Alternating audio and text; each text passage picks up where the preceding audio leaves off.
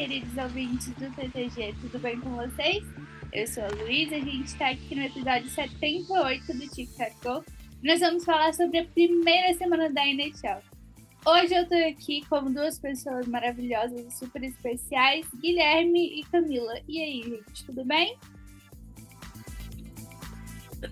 Uma, um bom dia, uma boa tarde, uma boa noite, uma boa madrugada para quem nos estiver ouvindo em qualquer horário. E vamos que vamos, que a primeira semana teve muita coisa já, mesmo sendo a primeira semana. Sim, teve muita emoção, isso é verdade. Muita emoção. Mas vamos lá. A semana aí, a primeira semana aí da NHL acabou de terminar ontem, né? Que a gente está gravando isso aqui no domingo, dia 15. Então a gente vai cobrir tudo o que aconteceu até ontem, hoje, mais cedo. E como nossos queridos participantes de hoje já falaram, teve muita emoção, muita coisa acontecendo. E muita coisa incrível, muita coisa triste, muita coisa que deixou a gente meio chateado, mas tudo bem. É a NHL e é isso que acontece. E tivemos coisas tão loucas quanto uma goleada do Canucks e coisas que a gente já esperava, como o primeiro gol de Conor Bedard. Então, vamos lá.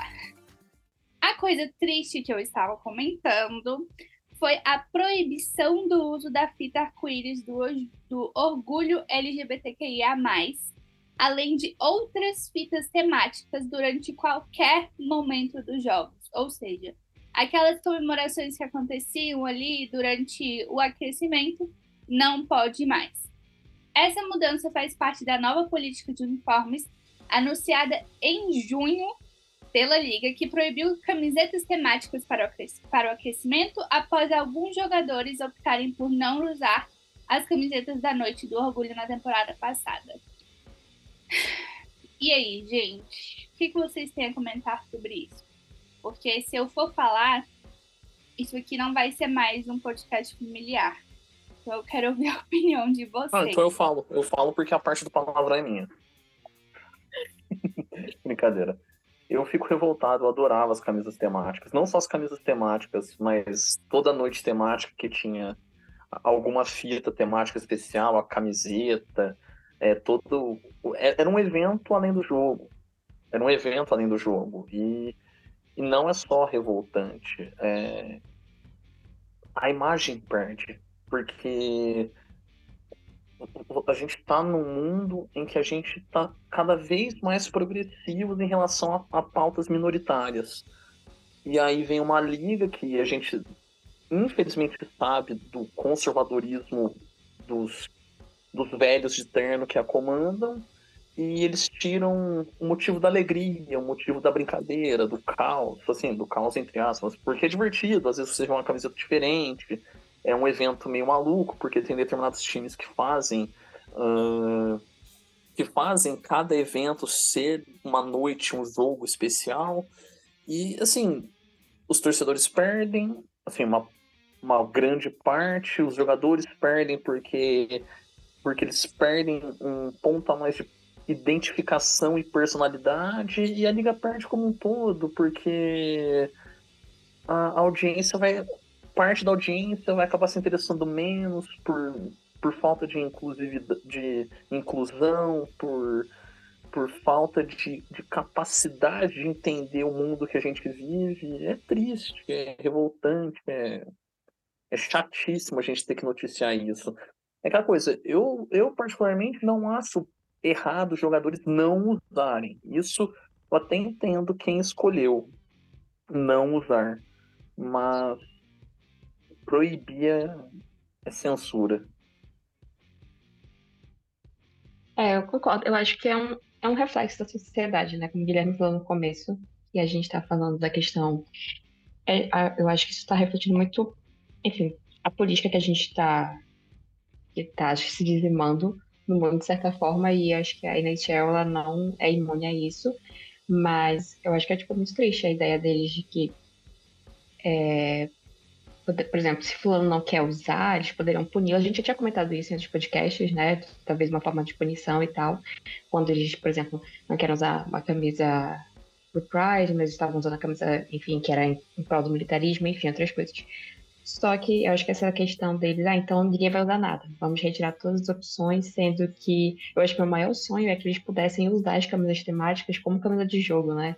A gente sempre comenta que as camisas de futebol são sempre muito diferentes, com várias estampas, e a gente tem, as, tem essa mesmice na NHL, né? Então acho que esse meu sonho tá cada dia mais longe, porque se eles não vão usar nem esse tipo de camisa temática no aquecimento, e aí é, não me surpreende mas eu acho que eu fiquei até um pouco surpresa com alguns jogadores comentando, né, demonstrando a sua insatisfação, porque a gente não espera isso, mas eu acho que o próprio Conor McDavid, né, que é o, o host da liga, o próprio Crosby falou que ele sempre gostou de usar e continuaria usando, então, assim, que bom que é, reverberou na liga, de certa forma, mas eu acho que, assim, eles ainda precisam comer muito feijão, sabe, para demonstrar um tipo de união, para realmente bater de frente com, com a famosa diretoria, né, que a gente brinca. Com certeza. E assim, é totalmente desrespeitoso, né?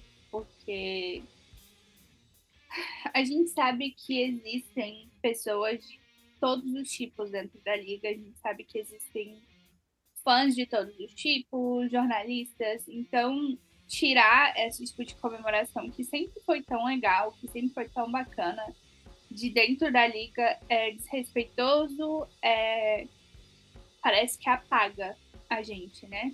Então.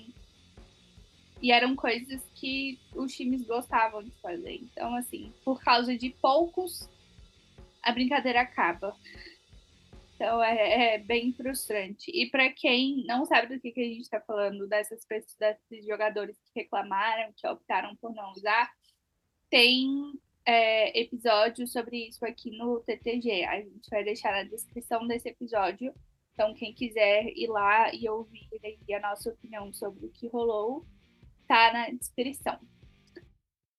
Então, agora vamos falar realmente sobre a nossa querida temporada que começou, sobre os times, sobre o que está rolando. E vamos começar pela divisão pacífica.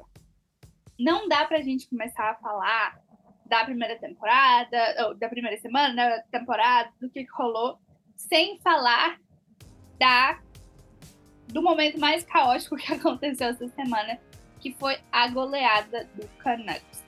Com direito a um hat-trick mais um do Brock Besser, Vancouver começou a temporada ganhando de 8 a 1 do Edmonton Oilers. E aí, gente? De quem que vocês... E eles ganharam ontem, né? É, sim. Então, assim, o trauma do torcedor do Oilers é enfrentar o Canucks. Ontem foi só 4x3, né? Mas começaram. A gente fiquei muito surpresa. Aproveitei que era feriado, fiquei até tarde, valeu a pena, porque esses jogos geralmente são muito tarde pra gente, né? Mas assim, eu não tô acreditando no que eu tava vendo, né? E que bom, assim, eu fico feliz de, é, de certa forma pelo, pelo Brock, porque ele, ele teve um, é, os últimos meses foram muito complicados para ele, né? Com a perda do pai. Então, assim, eu acho que ele voltou e voltou na melhor forma possível, mas ao mesmo tempo eu acho que ninguém esperava que os Oilers, os Oilers que obviamente tem muito problema na defesa, né? Tem esse contrato tenebroso do Jack Campbell, né? Ainda tem aí uns quatro anos de contrato. É, deve ser tá, desde o ano passado, né? São cinco anos de contrato, tá no segundo ano. Então, assim, é um pouco preocupante, porque a gente sabe que a defesa dele já é muito boa, mas assim. E, ah, você quer falar, é só, são só os primeiros jogos, e já, segundo jogo eles perderam só de 4 a 3, só de 4 a 3.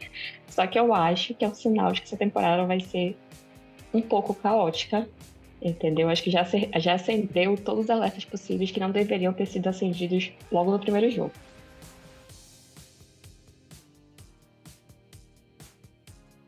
É um time que, desde que o McDavid chegou, fala-se sobre as deficiências defensivas.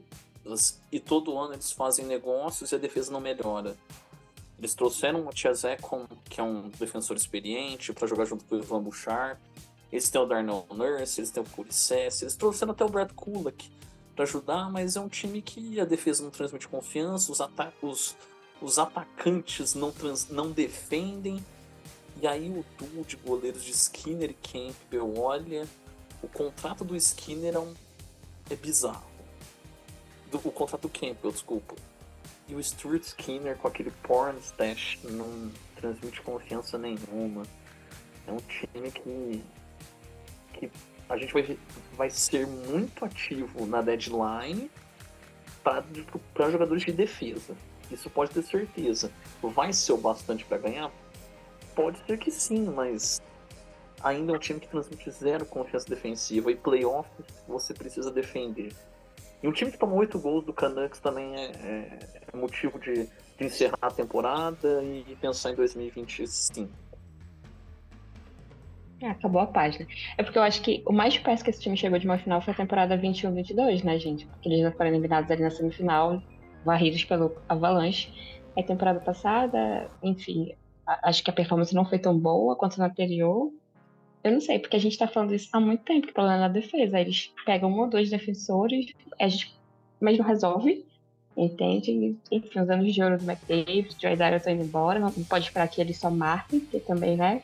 Se marcar vai ser que não é jogo de outro, né? Marca três, toma quatro. E assim, e foi um time que o, Skinner não foi tão mal nos playoffs, assim, o erro foi. O erro deles nos playoffs playoffs passados foi realmente a defesa e tudo mais, mas o Skinner foi bem. Aí começa a temporada com, esses, com esses dois né, jogos aí maravilhosos. Aí você fica assim, tá, e agora? E agora? E novamente prova que ter jogador de nome não adianta nada. Se você não tiver, né, outros jogadores que dão suporte. Um time completo, né? Sim, exatamente. Mas além. É aquilo. O Oilers só tem uma. Ele tem uma sortezinha de jogar. Que é jogar no Pacífico. O Pacífico tem três times com vitórias. Três. Todos os outros perderam. Essa é a sorte do Oilers. Mesmo com a defesa Mambembe, o time vai para os playoffs. E, e não dá para isso não vai se sustentar, né? Porque outros times estão fazendo modificações, estão crescendo, estão trazendo novos novos jogadores e eles estão fazendo o quê exatamente? E enfim, né? Mas além disso, além dessa história aí do Oilers e do Canucks, a gente também teve o Golden Knights levantando o seu banner de campeões em uma cerimônia que foi bem a cara deles, assim, bem extra, bem espalhafatosa, bem chamativa. Anunciaram qual é o, o anel de campeão deles, que é todo dourado. Tem o, o rink dentro, que eu achei isso o máximo. Ficou muito legal. E eles ganharam aí do Seattle Kraken de 4 a 1 e também foi um jogão, para quem não viu, foi um jogo muito bom. E assim, queria que eles ganhassem? Não, mas já que ganharam, eu adorei a cerimônia que eles fizeram, que foi bem Golden Knights mesmo. Eles são sempre muito espalhafatosos, né? O que a gente espera. Eu acho que é muito legal como eles abraçaram essa identidade da cidade ele é o time que realmente representa a Vegas. E eles ganharam novamente ontem. Se eu não me... Peraí, gente, ganharam, né? Imagina toda a informação aqui errada. Só confirmando. Ganharam, ganharam do, do Ducks. Ducks, né? Inclusive, nessa, nessa divisão, quem tá em último são os Oilers, atrás dos Ducks. Olha a situação. Mas eu acho que o Golden Knights volta tão forte quanto eles estavam na temporada passada. E eu acho que agora, inclusive, mais é como que eu posso falar, com muita mais força, com mais garra, que eles já viram, tipo, já tivemos o gostinho. E assim, acho que o time tem, tem força suficiente, entendeu? Pra repetir. Eu acho que vai ser interessante. Vai ser uma temporada regular boa. Eu acho que os playoffs deles vão ser mais legais ainda. Com certeza. E já estão, né? Já começaram a, a temporada super bem, então agora é só, só questão de tempo. Será que eles vão conseguir fazer o que o Colorado não conseguiu? Eu espero que não, mas. Né? Vai que. Agora, passando para nossa divisão central, que, assim, cheia de surpresas, né? A estreia do Conor Bedard. Do Conor Bedard. É? Do Conor Bedard. É do Conor no Bedard. Vem sendo explosiva. Ele marcou seu primeiro gol no seu segundo jogo da NHL e já acumulou três pontos em três jogos. Porém, como não tudo são rosas, Chicago já perdeu o Taylor Hall por uma lesão no ombro. Então ele tá aí é, naquele famoso week to week, né? A gente não sabe quando ele vai voltar, porque não, não tivemos notícias. Mas esperamos que ele volte, porque sem Taylor Hall, a gente já viu que o negócio não vai ficar muito bom para Chicago. Mas o que vocês acham? Com o Taylor Hall é, já tá ruim. Exatamente. Esse é o ponto. E ele se machucou no jogo contra o Boston Bruins, né? Voltou pra casa e o Brandon Carlos já deu uma bela de um, um, belo de um hit nele. Para... Pobre do Taylor Hall. Coitado. E é aquilo, o Bedar já na primeira semana já vai ser o Noé do time. É. Vai carregar muito animal. Vai. Eu acho. A, prim... a lim... Ó, Não, o que eu achei engraçado é que ele marcou ele teve uma assistência no primeiro jogo, né? Que eles ganham dos Penguins, que foi toda aquela comoção, né? O, o Chicago, Chicago contra os Penguins, e Sidney Crosby, enfim, teve face-off, tudo bonitinho. E aí ele marca o primeiro gol contra os Bruins no dia seguinte, e aí eles perderam contra Montreal ontem, se não me engano. Eu acho que ele estava mais feliz com a assistência no primeiro jogo, porque o time ganhou. E aí tem a fotinho dele, né? Tipo, meu primeiro gol no NHL no dia seguinte, que ele tá com a cara fechada. Eu acho assim, ele precisa aprender a se divertir. Porque, obviamente, né, ele é o talento que está chegando, tem um geracional, tem toda a responsabilidade, mas o time está em reconstrução. Então, assim, eles vão perder mais do que eles vão ganhar. Entendeu? O Bedard não vai, ele não vai fazer a defesa, ele não é goleiro, entendeu? Ele tá fazendo a parte dele. Mas ele tem que entender que o time é muito jovem. E assim, vai ser um pouco, vai ser uma pedreira nesse começo. E eu acho que ele já tá, tipo, muito assim, o rostinho fechado e tal. O menino tem 18 anos, tem muita coisa que não vai acontecer nessa vida. Então acho que ele precisa Assim, eu acho que ele já se provou e vai continuar se provando. Acho que isso ninguém tem dúvida. Mas ele precisa curtir mais porque o time tá numa fase difícil. Então, assim, ele. Acho que se ele absorver essas frustrações, ele nem vai curtir o tempo dele no gelo, sabe? Sim. E assim, é, é, é tão difícil, né, a gente trazer um, um jogador com tanto talento para um time que tá ali em rebuild, todo mundo saiu, tá, tá difícil. Mas paciência. Paciência é a alma do negócio, até para ele. É extremamente talentoso. Mas, além da, do Chicago Blackhawks, a gente teve o Arizona Coyotes já surpreendendo nessa temporada.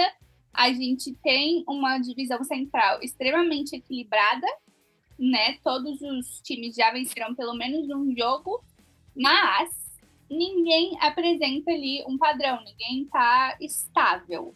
Então, será que eles são realmente a divisão mais equilibrada ou será que isso é só ali uma ilusão de início da temporada? O que vocês acham? Eles, eles honrando o nome de central, né? Sendo a, a divisão centralizada, né?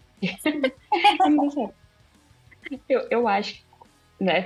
A piada sem graça. Não, mas eu acho que o Colorado talvez fique ali em primeiro. Eu acho que essa é a tendência. Por exemplo, eles estavam perdendo de Arizona, do Arizona, Arizona não, de Sharks ontem.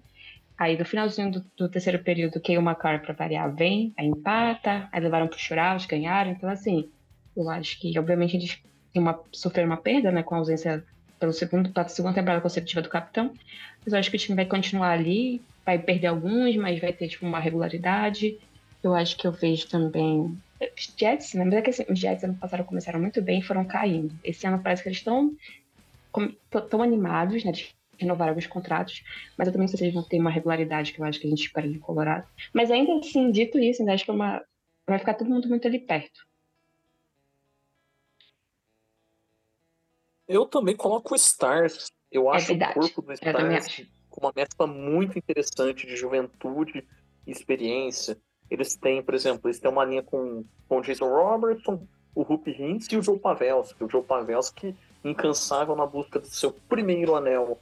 E aí a segunda linha é Matt Duchene, Tyler Seguin e Mason Marshman. Então é assim, é um time que mescla muito. E o bottom six deles tem muitos bons jogadores. Jamie Benn, o, o, um dos candidatos ao Calder, que é o Wyatt Johnson, e o próprio Evan Dadonov. Então, assim, é, ao mesmo tempo que a gente fala sobre grandes times na central, a gente também não consegue cravar um favoritismo entre eles, porque a defesa do Stars, tirando o Miro Heiskanen, não transmite confiança. Uh, os goleiros não são. Tipo, assim, o Jake Oringer é bom, é elite. Mas o Scott Wedgwood não é bom. Então. E uma defesa que só tem um bom defensor assim, de nível, que é o Miro Heiskanen, tipo, você fica com o pé atrás. O Evs é aquilo, é uma defesa muito forte com o Macar, com o Devon Tays e o, o Bowen Biden. Mas é aquela coisa, tirando a primeira linha, que ainda nem assim é tão incontestável, porque você tem o Nathan McKinnon e o Mico Huntley. E quem vai substituir o Gabriel Landeskog? Hoje eles colocaram. Hoje, nesse momento, o, le, o left winger deles é o Jonathan Druan, da primeira linha. E vamos ser sinceros, ele não é grande coisa. O problema é que os outros wingers do time também não são grande coisa. Aí você pega o Jets. O Jets, sim, o Jets é um time que eu acho que no papel ele é o melhor dos três. Nome por nome. Mesmo sem o Blake Wheeler, mas eles foram atrás do Gabe Villard. É um time que já tinha trazido o Nino Niederreiter no, na temporada passada. Só que é aquilo, é um time que chega nos playoffs e eles não sabem o que é o conceito de hockey. E aí que eu posso falar. Então, assim, são três times muito bons, mas três times com incógnitas dentro deles. E aí você pensa, tá, é, isso, isso é o bastante para ir para os playoffs, mas é o bastante para ir para a Stanley Cup? Sim. E esse é um questionamento extremamente válido, né? Porque eles tem muita coisa a falar sobre esse time, porque, cara, eles têm contratos muito bons, mas são contratos que são suficientes para ajudar? Não sabemos. Então, fica aí para os próximos capítulos, para descobrir que diabos eles vão fazer de verdade. Só para encerrar aqui, eu também concordo com os Stars. Eu, sempre, eu nunca escondi que eu gosto de assistir ao time. Eu sou muito fã de certos jogadores ali. E aí eu acho que na reta final, quando eles foram eliminados pelos Golden Knights, né, acho que a gente, eles acabaram expondo as deficiências, todas as deficiências que o Guilherme citou, a gente assiste na série contra os Golden Knights. Eu já acho que eles não foram tão bem nos playoffs, assim, no sentido de que foi uma série difícil contra o Kraken, essas coisas. E aí, foi tipo, os, os, playoffs, os playoffs deles foram muito com emoção. Aí chega contra os Golden Knights, eles correm o risco de ser varridos, né? E acabam que a eliminação não foi tão assim vexatória. Mas. E, e eu também acho que o Jets tem tipo, um elenco muito bom. Acho que o Kyle Connor tá sempre. É, é, é assim, é porque ninguém dá muita atenção pra Winnipeg, né? Mas, tipo, ele, assim, ele chega. O, o número, os números dos defensores, do, do próprio Kyle são sempre muito interessantes. E assim, deixa rolando. Eu acho que é aquela coisa, pelo menos vai ter competitividade, o que é bom pra gente que tá assistindo. Tem mais algum comentário que vocês gostariam de fazer sobre a central ou podemos ir pro leste? Então, o... eu gostaria de falar sobre o Minnesota Wild, porque mesmo tendo Kirill Kaprizov, tendo o Joel Eriksson o Matthew Bold, a... um jogador que eu adorava desde antes do draft, que é o Marco Rossi, que eu acho que a tendência dele é breakout esse ano. Uh, tem o Brock Faber, que é um baita defensor, e o Kalen Edinson, além de um dos meus goleiros favoritos, que é o Philip Gustafsson. É um time que aparentemente bateu num teto. E é muito estranho, por ser um time majoritariamente jovem, mas que já tem tanta limitação de teto salarial e o próprio time, taticamente, bateu num teto. Então fica até difícil você esperar mais do que uma eliminação na primeira rodada dos playoffs. É, é um pouco triste porque eu adoro ver o Wild jogar, é um time divertido, é um time que ataca muito bem, a defesa é muito ousada, mas ele ainda está atrás do que a gente falou sobre a sobre o Avalanche, o Jets e o Stars. E o Stars eu acho que eles estão, tipo, exaustos. Dois jogos e a sensação que eu tenho é de que o time tá exausto. E que, tipo, não vai ser melhor do que aquilo ali que a gente tá assistindo. Eu acho que o duvidar tá pior do que a temporada passada. Que eu já acho que eles já tinham demonstrado mais defeitos do que estão demonstrando agora.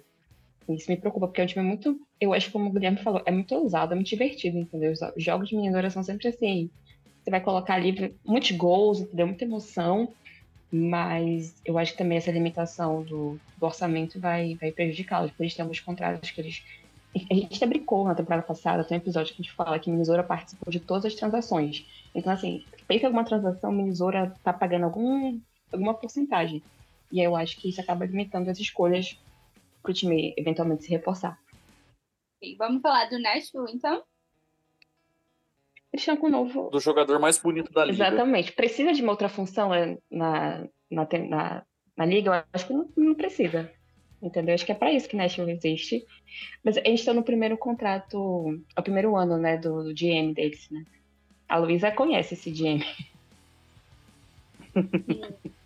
É o primeiro ano dele também como Exatamente. GM, esse é o problema.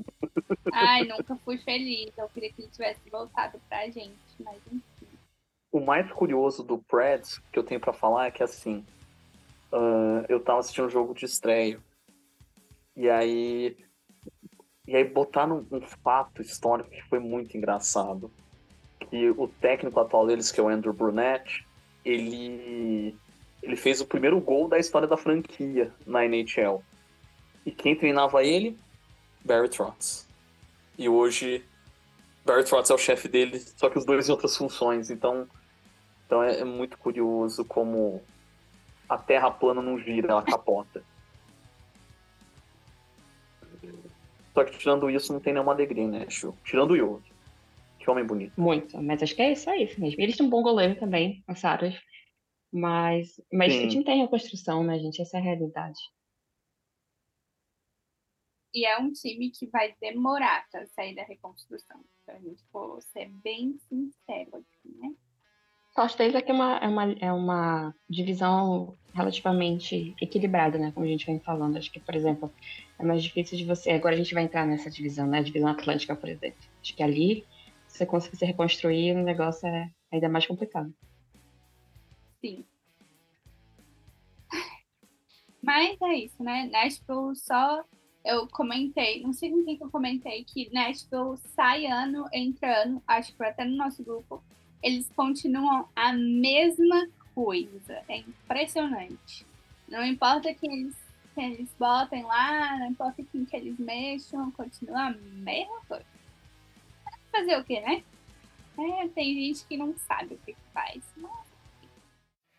Agora a gente vai mudar lá para a Conferência Leste, começando na nossa querida Divisão Atlântica. A melhor de todas, a melhor de todas. Não é porque eu participo, mas é porque eu acho a melhor. Ah, e a divisão. Briga, briga. É, é, o que resume essa divisão. Ela, a gente é maravilhosa. É muito bom. Sim. E é a divisão que, na minha opinião, tem mais futuro. É, opinião polêmica aqui, né? Mas tudo bem. Ah, eu até. Polêmica. Eu acho polêmica, porque eu sempre brinco que a gente fala da divisão e chega no final, o campeão vem da onde? Vem da Pacífica, vem da Central. Entendeu? A gente faz esse hype da Atlântica e no final nunca o, o campeão não sai daí desde que meu time parou de ganhar. Então, assim, veremos, né? Veremos. A gente aguarda os próximos capítulos. Mas, vamos lá. Começando por ele, Toronto Maple Leafs com entretenimento. O entretenimento, gente. Entretenimento. É que a coisa, o Austin Matthews com o pulso zerado é um fenômeno. Exatamente. Começou marcando hat-trick e chegando aos seus 300 gols na carreira. Ele já tá com 305, né? Porque ele marcou dois hat-tricks consecutivos, né? No, no, jogo contra Montreal e ontem contra a Minnesota, né? Um jogo que foi divertidíssimo. Inclusive, ele... O último a conseguir dois hat-tricks nos dois primeiros jogos da temporada foi o Ovechkin na temporada 17-18. Uau, já faz um tempo, né? Olha, faz muito tempo. Sim, pra você ver como o feito dele é, é, é bizarro.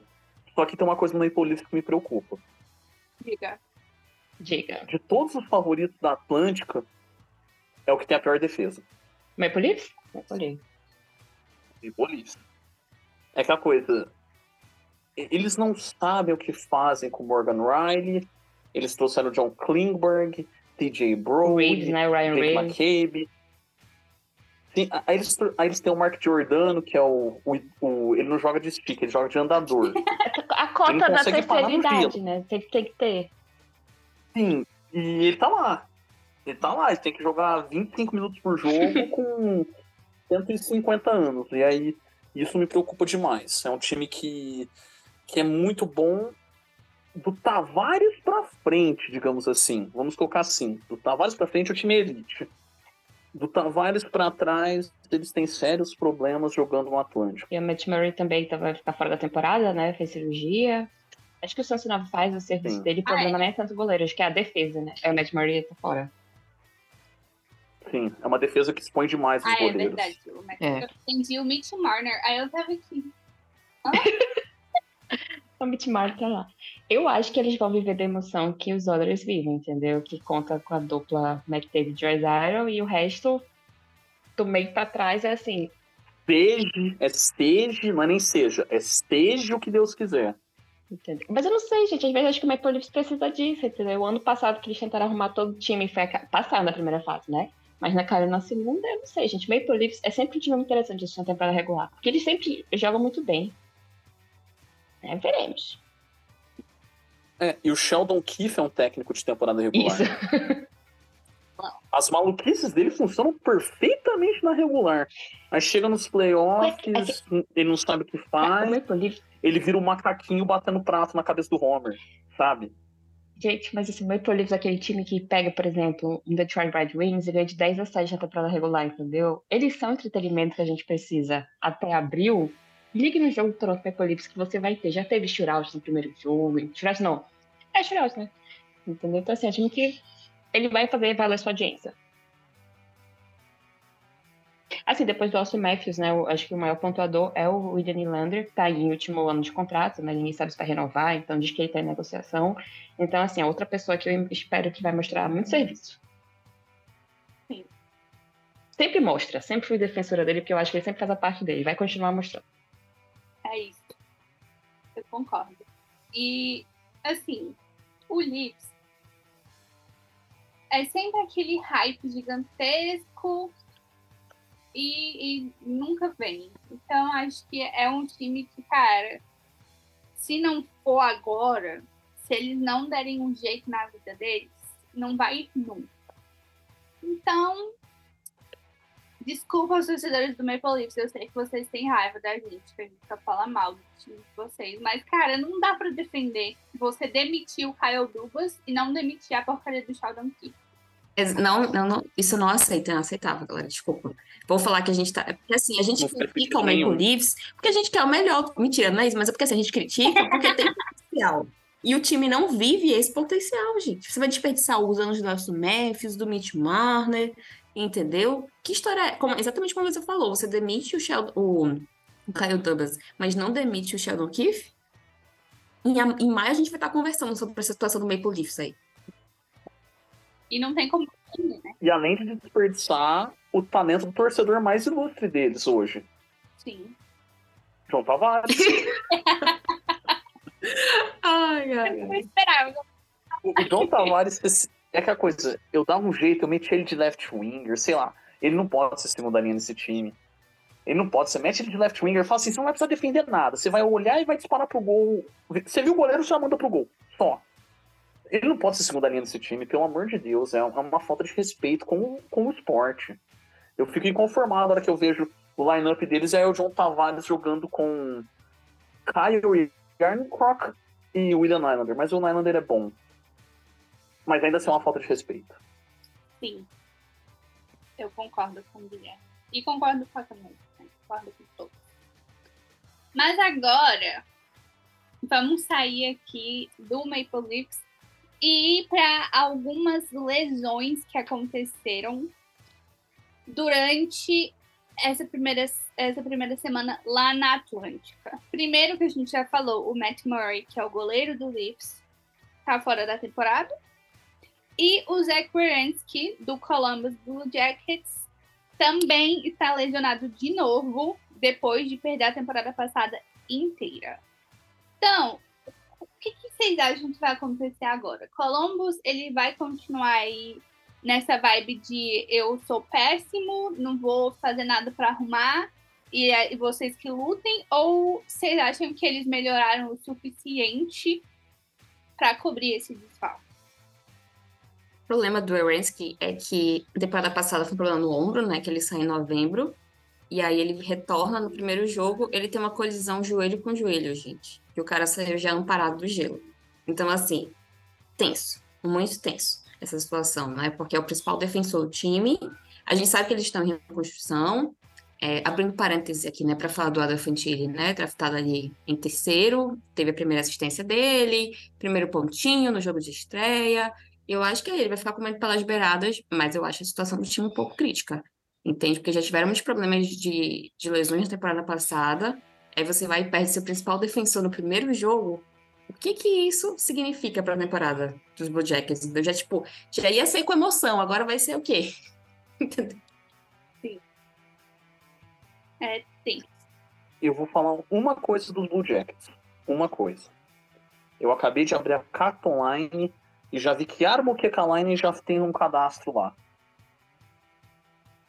Fica a minha opinião sobre o Blue Jackets. é um time numa divisão. É isso, né? Eles existem. E é isso. Ah, mas ali, né, gente? É. E agora, tem, a gente chega numa questão que a gente estava falando sobre o Golden Knights agora em pouco. Tava falando que eles provavelmente vão continuar super contenders e provavelmente vão chegar lá novamente. Mas cadê o Florida Panthers?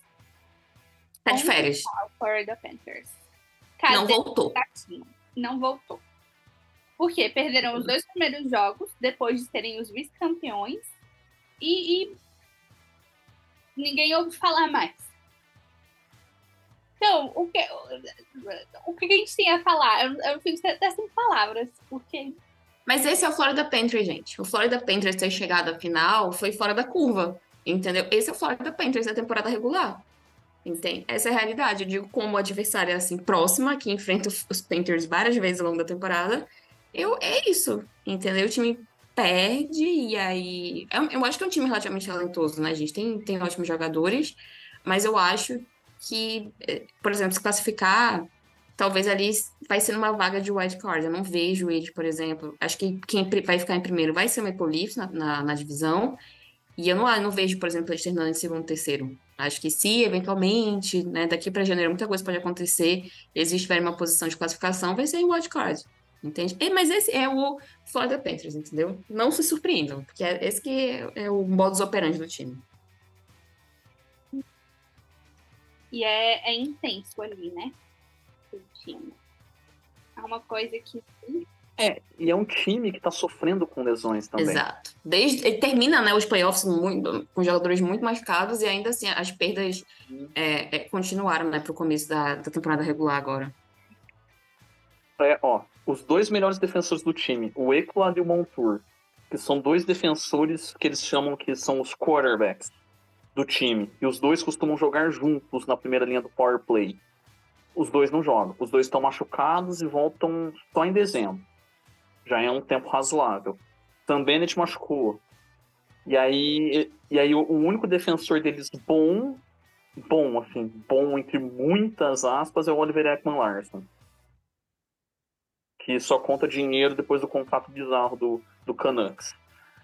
E aí você olha um time que ofensivamente é um time muito bom, tem ótimos nomes, tem, tem um, um cara que eu não colocava ele na corrida do Calder, mas se ele continuar na segunda linha, ele pode brigar, que é o, o Max Samoskevich.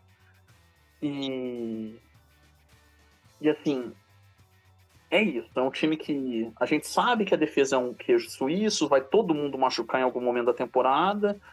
Uh, o Sergei Bobrovski não vai pagar o contrato que ele recebeu. Ele, um ele vai perder sequência de jogos. É aquela coisa, desculpa, desculpa Oi, Guilherme, mas é só para falar, né? Ele teve um momento de Cinderela e voltou a ser abóbora, né, gente? Essa é a realidade é que ele tem a magia dos playoffs nele. Exato, mas o problema é o, filme, o time chegar lá.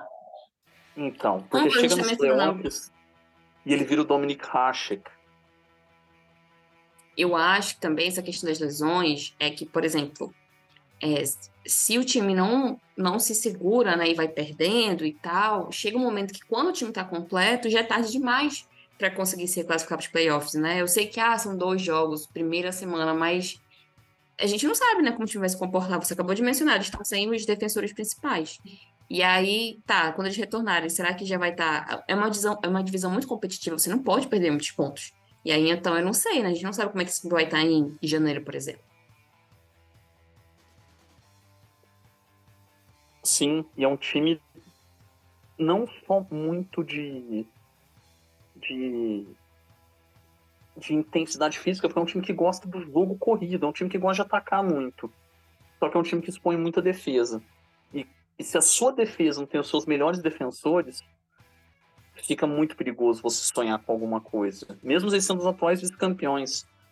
Porque os playoffs deles não foram playoffs fáceis. Não é que eles pegaram sei lá, duas zebras e chegaram na Stanley Cup por Não. Eles. O melhor time da história da temporada regular caiu em sete jogos para eles, que foi o Bruins. Depois eles ganham do Islanders e depois varrem o Hurricanes, que era literalmente a melhor defesa dos playoffs.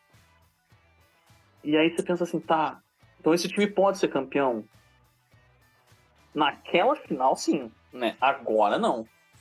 É, agora não. Eu não confio num time que, que a defesa é, tem Nico Mícola e Josh Moore. Não é legal. Não é um time que, que você faz assim, nossa, que, que quadrão incrível. E, e ainda jogando no Atlântico, com Bruins, com Maple Leafs, com Tampa, até mesmo com, com os Senators, que é outro time que a gente vai falar sobre modo de versão. É, dessa vez a Cinderela não vai nem ter a chance de virar a Cinderela, talvez fique só como abóbora mesmo. E falando. Ah, só corrigindo, né? Eles, eles eliminam o Maple Leafs na segunda rodada, né? É isso, eu confundi. Então, assim, confundi. foi uma temporada. É, os playoffs deles foram magníficos, né? Aproveitando o gancho para a gente falar do Boston Bruins, né, o time que foi eliminado pelos Panthers, é, comemorando 100 anos, né, é o primeiro time que é dos Estados Unidos, né, os outros dois times que chegaram a essa marca são o Montreal Canadiens e o Toronto Maple Leafs, né, agora em terceiro é o Boston Bruins, o primeiro time que é, né, dos Estados Unidos, eu acho que, assim, eu não tenho dúvida de que eles vão classificar para os playoffs, eu, eu, é o primeiro ano deles sem o Bergeron, né, o, o Marchand assumiu a posição de capitão, como todo mundo esperava, eu, particularmente, assim, eles perderam algumas peças, né? Tem questão do, do orçamento, mas eu acho que continua um time competitivo, assim. Eu acho que não tem muito o que falar de playoffs ainda. Eu acho que vai fazer uma ótima campanha de temporada regular. Não vai ser a temporada histórica, né? Isso aí não acontece sempre. Mas é tipo, acho que continua um time muito competitivo, né? Muito agressivo, muito físico. O que a gente espera de Boston mesmo. É um time elite. Perdeu, é um time... perdeu. É que a coisa, perdeu o Bertrand, que é indiscutível a liderança dele, não só no time, mas na franquia. E perdeu o David Crate, que era um center muito bom, e muito bom defensivamente, mas ainda é um time elite. Você ter David Pasternak, você ter o Brad Marchand inteiro, você ter Jake DeBrusk. Uh, aí na defesa. Você... Também, né? a, a defesa você tem, você pode se dar ao luxo de botar o Hampus Lindholm como segundo par, porque você tem o, o Grizzly e o Charlie McAvoy. Então. Tem que contar a dupla de goleiros mais invejável da liga, né? Sim. Que é, é até engraçado, eles se divertem. O Marcus Wayman, você vê, eles dão aqueles abraços calorosos, é muito divertida a conversação deles. E, e é um time que reforçou, assim, na medida do possível, eles conseguiram reforços razoáveis, como o James Van Hamsdyke. Eu adoro. É aquela coisa, eu acho que eu sou a única pessoa no Brasil que gosta do JVR. Acho que ele marcou dois é. gols pelo time. Marcou então, dois assim, ontem. Já acabou. Dois ontem. Exatamente. E, e aquilo, é, tem caras que você não dava uma moedinha para eles e eles vão jogar bem, que é o Pavel Zaka, o Charlie Coyle, tem o, o Matthew Poitras, que é o rookie deles, então então aquela coisa, é um time que mantém o alto nível, mas sem Bertram e sem Crate nos playoffs, talvez possa ser um time que não vá tão longe. É aquela coisa, não vai ser o time histórico da última temporada, mas vai ser um time elite. A gente sabe o que o Dave Pasternak faz. Não preciso nem falar que ele é simplesmente espetacular. Eu, eu vejo ele. Se ele não passar dos 60 gols essa temporada, ele vai ficar muito próximo. Acho porque... que quem passa dos 60 é o Matthews, né? eu acho, não, eu acho que vão ter três jogadores que vão passar dos 60 gols esse ano. O Matthews, o McDavid e o Pasternak. Ou o Dreisaitl, mas eu ainda acho que são caras que, se não passarem dos 60, eles vão ficar com 55, 56, porque são caras muito eficientes. E aquilo, você jogar do lado do David Pasternak, você jogar do lado do Brad Marchand, você respira ponto por osmose. É. Então, e todo mundo defende, todo mundo sabe que, ah, eu posso não fazer o gol hoje? Não, mas se eu precisar bloquear 10 discos, 10 disparos ao gol, eu vou bloquear, eu vou bloquear, e tá tudo bem. Então, Posso botar meu rosto no meio do caminho do punk, mas eu vou, eu vou me sacrificar. É, eu, eu vou quebrar um dedo, eu vou quebrar um dente, eu vou voltar segurado para casa, que nem minha mulher vai me reconhecer, eu vou, mas tá. É um time que eu... a gente sabe que dá entrega. Eu diria, talvez a minha única take ousada é que talvez, sem a pressão que eles entraram nos playoffs passados, eu acho que talvez esse time possa ir um pouco mais longe. Mas isso é uma coisa que a gente vai discutir lá em janeiro, lá em março, não é o momento. É, um outro time, né? Time de playoffs que teve um. Ganhou o primeiro jogo, perdeu o segundo. É o meu Tampa Bay Lightning, né? Teve Nikita Kucherov, marcou o primeiro gol da temporada. O Braden Point chegou aos 500 jogos, todos com a camisa do Lightning. Eu acho que perderam ontem, né, contra os Red Wings, 6 a 4 É um time que tá sem o Vasilevski, Acho que o goleiro reserva, goleiro reserva não, né? Que hoje é o oficial, tá fazendo o que pode, mas o time tá cometendo alguns erros. É porque assim, eu quando meu, meu olhar de torcedor é que a temporada já acabou, entendeu? Eu não gosto, já me tá me dando raiva do que eu tô assistindo, porque. É que você não torce pro Ducks.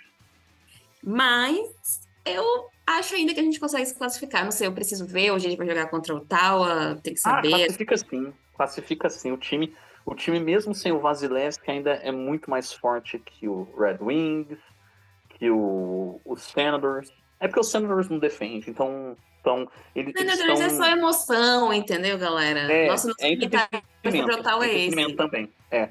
O Muito é Toronto. É entretenimento. Eles não defendem. Eu adoro o time que não defende. É coisa, São sempre jogos não... com muitos gols. Você pode colocar. Hoje a gente vai enfrentar o meu time, né? Eles devem estar inspirados, com certeza.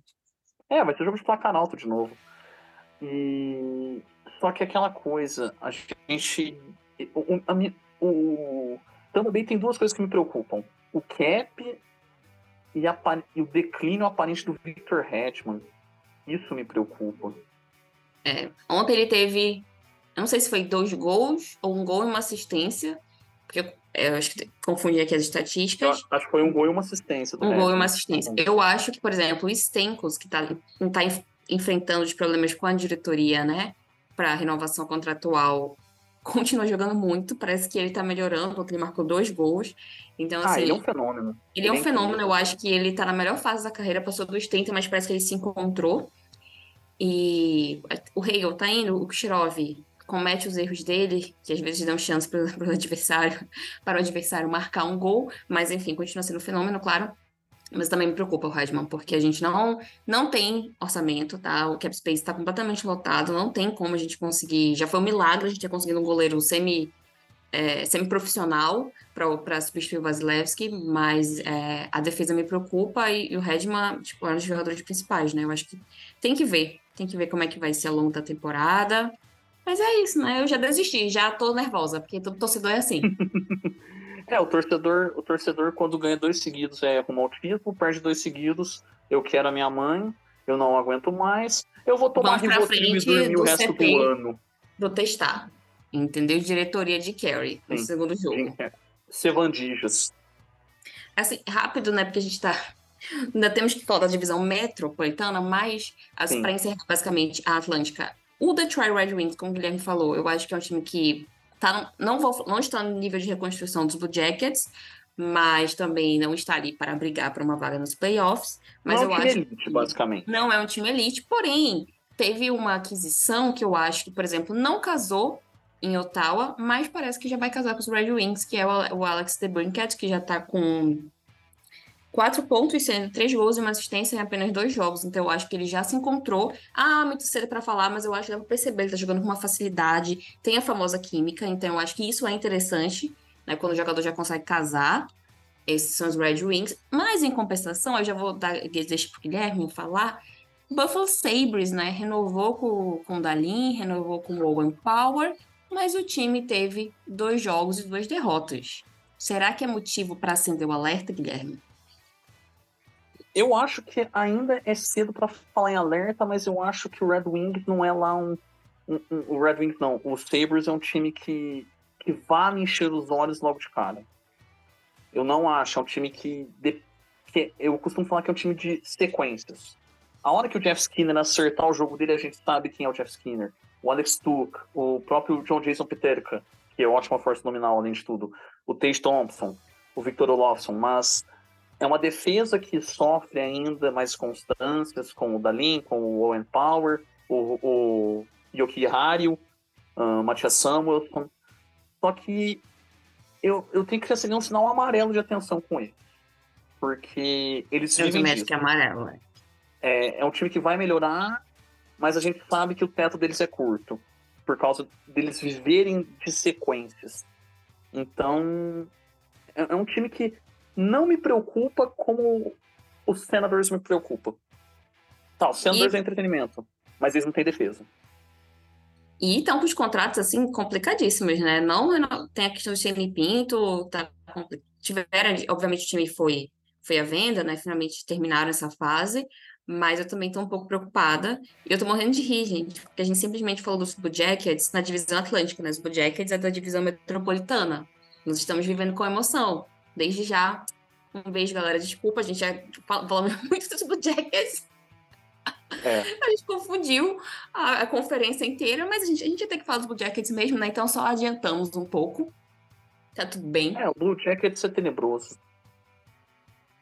Entender. mas, mas sim, Guilherme, termine seus pensamentos sobre o tal antes da gente fazer uma pincelada né, sobre, é, Era só isso mesmo. É um time que eu adoro, mas é um time que não defende. Eu tenho sérios problemas com times que não defendem. Ferem meu Eles orgulho. trouxeram é, figuras que são do meio para frente, tipo o Tarazenko, ok. Mas e a sua defesa, meu amigo? Como é que vai ficar? é a defesa mais ofensiva que tem, que é o Kiko no Chabot. Tem o Arten Zub, ele dá porrada. Mas o resto todo mundo ataca, ataca, ataca, ataca, ataca, e dali a pouco tá todo mundo lá na frente e ninguém lá atrás. Aquele time que no futebol um contra-ataque já era, porque a defesa não volta. Era o time do Diniz. Todos os times do Diniz antes do, da segunda passagem no Fluminense. Entretenimento. E a gente vai encerrar, né, falando da divisão metropolitana, uma divisão com os Hurricanes já liderando, que eu acho que nós, ninguém duvida que eles têm o potencial para terminar a divisão em primeiro, talvez ali brigando com os Devils. É, uma divisão com os Rangers, e eu acho que a gente pode começar até falando dos Penguins rapidamente, né? Uma divisão que todo mundo já pode tirar carteira de habilitação, né? Porque o trio Crosby, Malkin e Letang né, estão entrando na 18ª temporada juntos nos Penguins, superando a marca de um trio do New York, New York Yankees, né? É a maior marca entre as quatro principais ligas norte-americanas, né? É um trio aí que volta com tudo. O Malkin tá voando, entendeu? O Crosby tá inteiro. Também tá inteiro. Malkin, tá inteiro também. Acho que o tá querendo, tá querendo participar do All-Stars esse ano. Entendeu? A gente brincou que eles iam colocar o Letang e o Carson na primeira linha, aí eles já quebraram, né? O Letang tá fazendo dupla com o Graves e o Carson tá na segunda linha, mas assim, o time perdeu contra o Chicago e tal, mas ganhou dos Capitals na sexta, ganhou ontem. Não sei. A time tá divertido. É um time da terceira idade, mas que tá dando um banho, por exemplo, nos Capitals, que não tá conseguindo se renovar. É. Mas, por exemplo, o Carlson é primeiro power play. E o Letang ficou no segundo. É que a coisa, é um time que, se bota os dois no mesmo par, vai sofrer um pouco defensivamente. Só que é um time que a gente pode falar que eles atrasaram por uma, duas temporadas no máximo a reconstrução. Porque, ou sei lá, até quando o Crosby e o Malkin continuarem inteiros, é, o próprio Letang, ou o próprio Eric Carlson, que não são. São caras que, que já estão com um pezinho mais próximo do INSS do que do All-Star com frequência anual. E é um time muito bom, é um time elite. Então tem tudo para dar bom, mas. Uh, é aquilo. É o bastante para eles brigarem pra Stanley Cup? É, é aquela coisa. É, o Jake Campbell iria voltar só em dezembro. Ele já voltou para a estreia da temporada. A recuperação dele foi muito Isso. rápida. E, foi, uma te... e foi é muito rápido. Ele já voltou voando. Como Sim, se nem ele é um jogador elite. É. E, e, só que, assim, tirando o Letang e o Carlson, qual outro defensor ali você olha e fala, tá, esse defensor me ajuda defensivamente?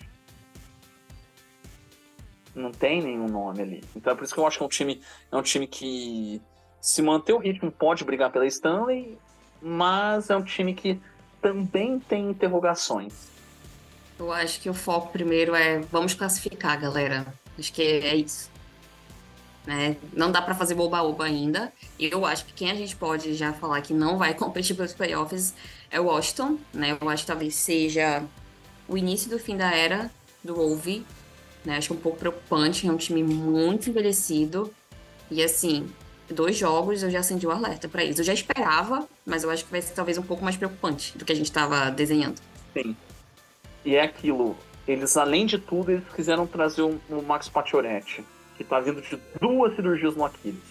Duas. E o melhor prospect deles, que é o Conor McMichael, não é o Conor McDavid. Isso já, já diz muita coisa. E é um time que todo mundo vai machucar em algum momento da temporada, e eles vão olhar pro lado, vão olhar pro outro, vão ficar tipo aquele gif do John Travolta, aquele do meme. E não vão saber o que fazer. Então é o, é, é, é muito tentar falar sobre início do fim. Nesse caso, não.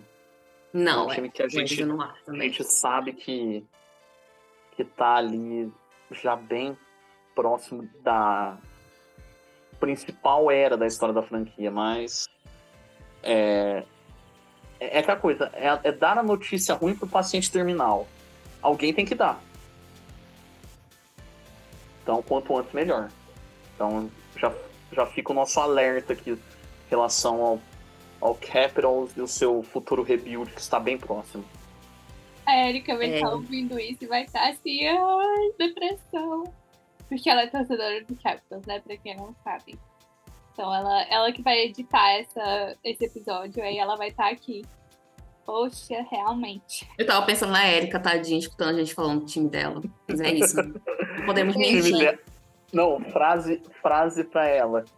O time é um paciente terminal. Alguém tem que dar notícia. Quando o Guilherme falou isso, eu falei, tá, meu Deus, pobre da Erika tendo que escutar essas coisas. Mas ela vai concordar. eu, eu, mencionei rapidamente, né, o New Jersey Devils, que eu acho que eles começaram da forma como encerrou a temporada passada. Obviamente, eles perderam de Arizona, no... mas assim, 4 a 3 se não me engano. Acho que é comum, acontece tá bom? Então, assim, mas eu acho que a gente não duvida de que o time. O Jack Hughes já voltou, estreou a temporada voando, marcando gols. Eu acho que a gente vai ao longo da temporada, a gente vai perceber como é que o Luke Hughes está jogando. Mas, assim, os Devils estão ali naquela ascensão. Eu acho que os Rangers um pouco abaixo, talvez ali a quarta força, não sei, porque eu acho que a gente vê os Canes, os Devils, os Penguins eu não sei onde eles vão figurar, talvez acho que os Rangers, né, sob novo comando, tem que, acho que tá muito no começo, mas eu diria que os Islanders estão abaixo dos Rangers no, no momento, né? Teve, o Islanders teve uma vitória com emoção ali. E nessa, nessa divisão, nós também temos os nossos queridos Flyers, né? Que estão sempre ali para trazer entretenimento também pra gente. Eles são o Ottawa da divisão também.